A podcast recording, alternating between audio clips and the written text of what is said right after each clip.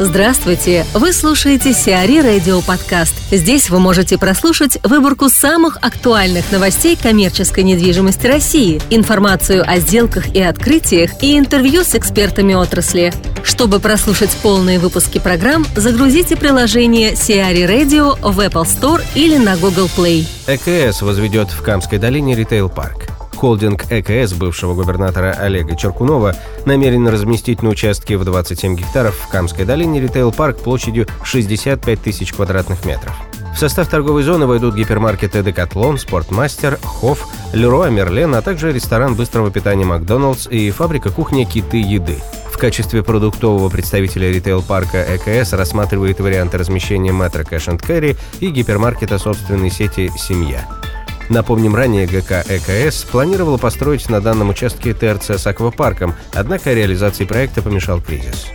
Юлия Гуляк, начальник управления по проектированию многофункционального комплекса «Лахта-центр» о конкурсе «Архишанс». Расскажите, как появилась идея привлечь молодых специалистов к работе над таким масштабным сложным проектом, как «Лахта-центр»? Почему это показалось вам полезным и интересным? Мы хотели создать действительно уникальное общественное пространство. Как показывает мировая практика, э, этого можно достичь только с привлечением общественности, с привлечением креативных молодых людей, которые могут предложить действительно уникальные идеи. И первый конкурс мы провели уже очень давно, и в результате этого конкурса получили прекрасную идею, которую надеемся, что она будет реализована. Это пешеходный мост из парка в трехсотлетия на нашу территорию. Результаты были настолько хороши, что мы решили продолжить эту работу системы, и вот уже у нас проходит сейчас шестой архишанс. И э, в результате этой работы мы поняли, что эта работа интересна не только для нас, но и для молодых специалистов, студентов, потому что они получают реальный шанс для старта своей профессиональной карьеры и опыт сотрудничества с архитекторами и с заказчиком. Скажите, пожалуйста, каким было задание первого конкурса? И не было ли у вас опасений, что в итоге вам будет не из чего выбирать, или все проекты окажутся слишком фантазийными, фантазийными и нереализуемыми? Ну, мы на первый конкурс выдвинули очень простую тему. Нужно было разработать концепцию интерьера конференц-зала. И очень трудно было ожидать, что мы что-то в результате этого конкурса получим такое, что невозможно реализовать. Все-таки это определенное пространство, определенное помещение с жесткими требованиями. И, в общем-то, так и получилось. Ничего сверхъестественного мы в результате конкурса не получили. То есть каждую работу, которая нам была представлена, ее можно было реализовать в зависимости от того стиля, от того направления, которое нам нужно было как заказчику. А критерии оценки при отборе проектов победителей какие можете назвать? И вообще на что нужно обращать внимание молодым архитекторам, которые подают заявки на такие конкурсы? Ну и, соответственно, следующий вопрос, каковы основные ошибки, которые они допускают? Ну, критерии оценки у нас э, стандартные, оригинальность идеи, качество подачи, защита проекта и реализуемость этой идеи. Это стандартный набор оценок, ничего здесь мы сверхъестественного своего собственного не внедрили, не придумали, наличие множества критерий, оно, знаете, ведет к тому, что мы в результате получаем очень большой разброс оценок, очень просто выбрать нам победителей. Основная ошибка это то, что не соответствует техническому заданию. То, что мы просим сделать, именно это и нужно делать. Еще на что я хотела бы обратить внимание, пожалуй, это вот наше ноу-хау, потому что я не знаю подобных конкурсов, где э, это бы вводилось. Мы у себя проводим обязательно вступительную лекцию, на которую приглашаем всех участников конкурса. И на этой лекции я подробно рассказываю и о техническом задании, и обо всех задачах, которые нужно решить, и обо всех проблемах.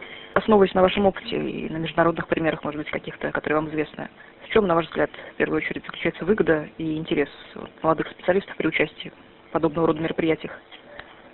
В первую очередь, это, конечно, опыт. Пусть даже он и будет э, не всегда успешным, но опыт. В результате первого конкурса у нас два человека провели стажировку в Италии в компании «Эксклюзива Дизайн». Целый месяц жили, временно работали в архитектурном бюро. Представляете, какие у них сложились э, впечатления от этого. И вот сейчас мы с вами разговариваем, а у меня в соседнем кабинете сидит четыре девушки, которых мы отобрали к себе для выполнения работы в результате конкурса. Город одобрил МФК на Софийской набережной.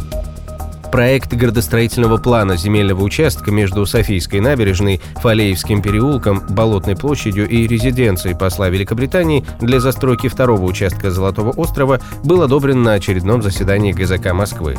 ООО «Международный парк развлечений и туризма», аффилированный с Capital Group, планирует возвести на данном земельном участке МФК наземной площадью 37 тысяч квадратных метров, в составе которого расположится бутик-отель, жилье и офисы под представительство российских и международных компаний. Инвестиции в проект могут составить около 25-30 миллиардов рублей. Реализовать проект планируется к концу 2018 года. Нижегородский Мариот обошелся почти в миллиард рублей – Строительство первого отеля «Мариот» в Нижнем Новгороде обошлось в 997 миллионов рублей. Котияр Бай Мариот Нижний Новгород Сити-центр разместился в здании усадьбы купца Сироткина, являющейся объектом культурного наследия регионального значения, в котором инвестор провел реставрацию и реконструкцию для современного использования. Официальный запуск гостиницы намечен на 19 февраля.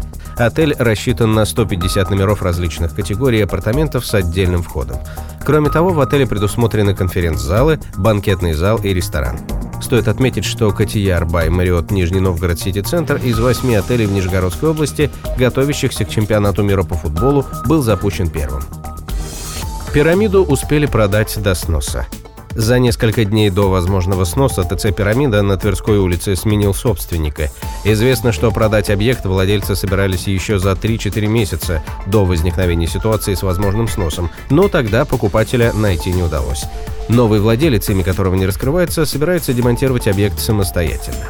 Сумма сделки, завершенной в два этапа, не уточняется. Напомним, здание ТЦ «Пирамида» общей площадью полторы тысячи квадратных метров попало в список самостроев, подлежащих ликвидации в декабре 2015 года. Сиари Радио. Эксклюзивные рубрики «За и против», «Ноу-хау», «Ремейк», «Новые форматы». Слушайте в полных выпусках программ в приложении Сиари Radio. Приложение доступно в Apple Store и на Google Play. Более подробная информация на сайте siari.ru slash radio.